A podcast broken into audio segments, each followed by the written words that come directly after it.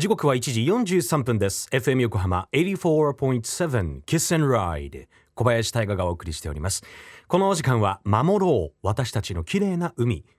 FM 横浜では世界共通の持続可能な開発目標 Sustainable Development Goals SDGs に取り組みながら14番目の目標海の豊かさを守ること海洋ゴミ問題に着目。海にまつわる情報を毎日お届けしております。さて今週も怪獣学者クジラを解剖する海の哺乳類の死体が教えてくれることの著者国立科学博物館動物研究部脊椎動物研究グループ研究主幹の田島優子さんのインタビューをお届けいたします。田島先生は2018年由比ヶ浜にストランディングしたシロナガスクジラの調査を行っております。あのクジラのお腹の中からプラスチックが見つかったということで当時話題になりましたが先生たちの調査では実は25年ほど前からクジラのお腹からはプラスチックが見つかっていたんだそうです。こんにちは。国立科学博物館動物研究部によります田島優子と申します。まあ、それはたまたま25年前に調査、まあ、してた、私の先代の方が調査してた答えからもまあ見つかったので、もちろん25年前以上前からかもしれませんけど、分かりませんけど、まあ、そういう意味では、我々現場としては、淡々と、あやっぱりゴミって食べちゃうんだねっていうのは、まあ、淡々とこう経験してたんですね。で、まあ、私もその講演とかいろいろさせていただくときには、そういう事例があるよっていうのは、まあ、ことあるごとに紹介してたんですけど、そこまでその皆さんの反応も、今よりは全然リアクションがなかったんですけど、まあ、逆になんで最近こんなにななのかなっていうのは、やっぱ SDGs とかななんですか？って逆に私は知りたいんですけど、私たちはもうずっと淡々と言い続けてたんですけど、あれは多分、多分、あの答えについては、あのプラスチックが胃を物理的に占有してたから、やっぱ接触障害とかはあったんじゃないかと思いますけど、逆にそれはまあ、たまたまそういう答えもいるよねぐらいにしか我々も思ってなくて、あの、どっちかっていうと、ほら、環境性物質の方が、ダイオキシンとか PCB の方が当時は取り生やされてたので、そっちはやってたんですけど、プラスチックについてはもうなんか、ああ、るよね、ぐらいだったんですけど、で、まあ、それをずっと続けてて、20年ぐらい。で、この、ここ最近本当にそういう海洋プラスチックがすごく、まあ、逆に私たちもどうしても改めて、我々ちょっと逆に慣れちょっと慣れちゃったとこもあったんで、あ逆に皆さんいい、社会の方たちがやっぱこれだけ衝撃を受けるんだっていうのが、逆に私たちも改めて教えていただけたとこもあるので、まあ、そういう意味でも本当にあの白長スクジラはいいきっかけになったなっていうのを本当に思います。で、私たちの中では、その種によっての傾向があるので、例えば、オオギハクジラは実はすごく多いんですけど、オオギハクジラとか、いわゆる赤棒クジラ科っていう種類とか、あとイカをよく食べる種類は、ゴミを食べやすいねっていう、まあ、我々の中のいわゆる研究者の中で、そういう傾向とか、話はよくしてたんです。でもそれは別に、ほら、一般の方に、まあ、言うこともありましたけど、不運ぐらいだったんですけど、本当に最近この、まあ、もちろんマイクロプラスチックっていう問題も入ってくると、皆さんが本当にすごく前のめりになる感じで聞いてきてくださるので、今それを改めていろんなところで紹介してるっていうことですかね。大体私たちの今までのあれだと傾向としては、イカをよく食べる種類にプラスチックのゴミが多い傾向があるので、まあ、イカと間違えて、で、ほら、彼らはエコロケーションして、目で見て食べないので、で、エコロケーションしたときに、なんかイカと間違えやすいのかなと、プラスチックが。かなっていう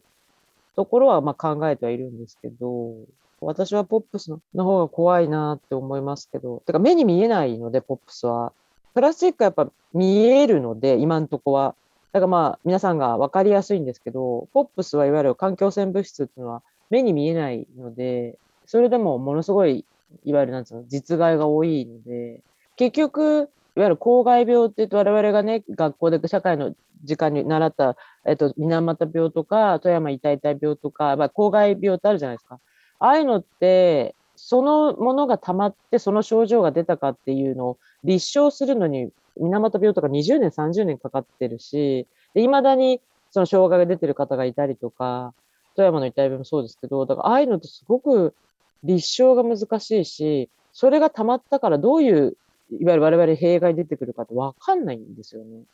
だから、そう考えると、ポップスが体に溜まって、じゃあ絶対あなた、例えば癌になりますよとか、絶対あなた寿命縮まりますよとか、そういうのも分かってないので、何をするか分からないぐらい恐ろしいものたち。で、枯葉剤とか、本当にまずいものはすぐにほら禁止にはなりましたけど、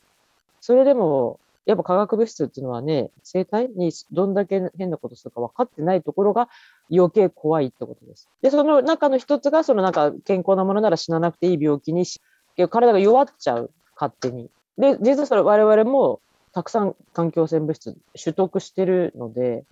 怖いなと思うんですよね。結局、あの、よく院内感染とかで問題になるのって、ほら、小さい子供とお年寄りだけかかっちゃって、っていう、なんか黄色ブドウ球菌とか一時流行ったじゃないですか。結局そういうのって免疫力がよく、あの、まだ確立されてない、またちょっと弱っちゃってるっていう個体になっちゃうってことは、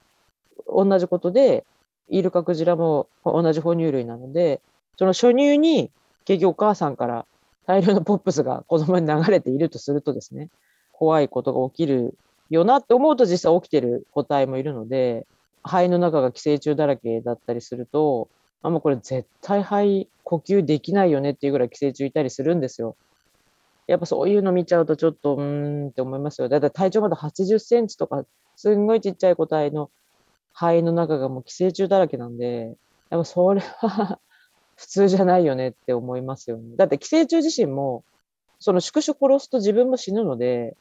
本当は殺したくないはずなんですよ、宿主を。だから共倒れなんですよね。じゃあそこに何が起こってるかっていう話ですよね。そうするとやっぱり環境汚染物質らしいので、そっか、目に見えないから全然わからないねっていうことになっちゃうんですよね。だからまあ研究していろんなこと分かるようにするしかないんですけど。国立科学博物館の田島優子さんありがとうございました国立科学博物館の展示では28年前1993年の扇扇白ジえー、この胃の中にプラスチックの袋がたくさん入った写真っていうのが展示されてたりします。で先生たちはずいぶん前からそのクジラの胃の中からプラスチックを見つけておりましたけれども、えー、今おっしゃっていただいた中にそれよりも怖いのが環境汚染物質ポップスだとおっしゃってました。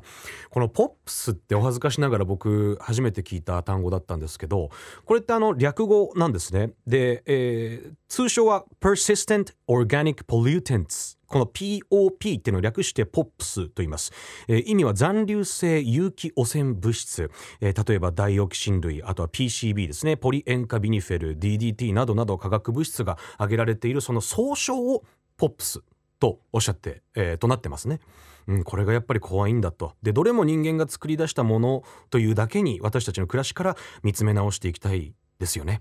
今日の田島先生のお話については詳しくは後ほど FM 横浜特設サイト海を守ろうから聞くことができます。FM 横浜では海岸に流れ着いたゴミなどを回収し海をきれいにしていくために神奈川守ろう私たちのきれいな海実行委員会として県内の湘南ビーチ FM レディオ湘南 FM 湘南ナパサ FM 小田原のコミュニティ FM 各局その他県内のさまざまなメディア団体のご協力を得ながら活動しています。また日本財団の海と日本プロジェクトの推進パートナーでもあります。FM 横浜守ろう私たちの綺麗な海 Change for the Blue 明日は田島先生が今一番心配していることについてお届けします。